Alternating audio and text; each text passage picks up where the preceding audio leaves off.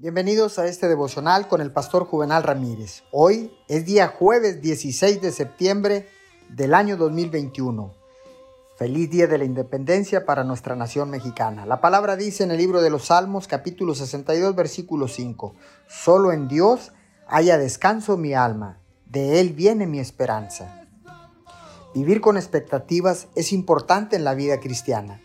Podemos esperar que las cosas mejoren esperar buenas noticias y esperar un avance, porque sabemos que Dios está trabajando a nuestro favor.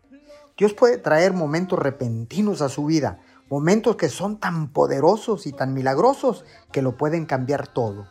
Una palabra de Dios, un toque de su espíritu, una promesa de su palabra, estar en el lugar correcto en el momento correcto puede poner su vida en un nuevo rumbo. Las cosas pueden cambiar en su vida en cualquier momento. Vivir con una expectativa positiva es de lo que se trata la fe. Y la palabra de Dios dice que sin fe es imposible agradar a Dios.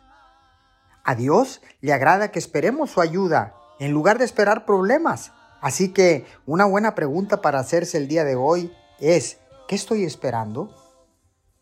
Oremos. Señor, expectamos recibir lo mejor de ti.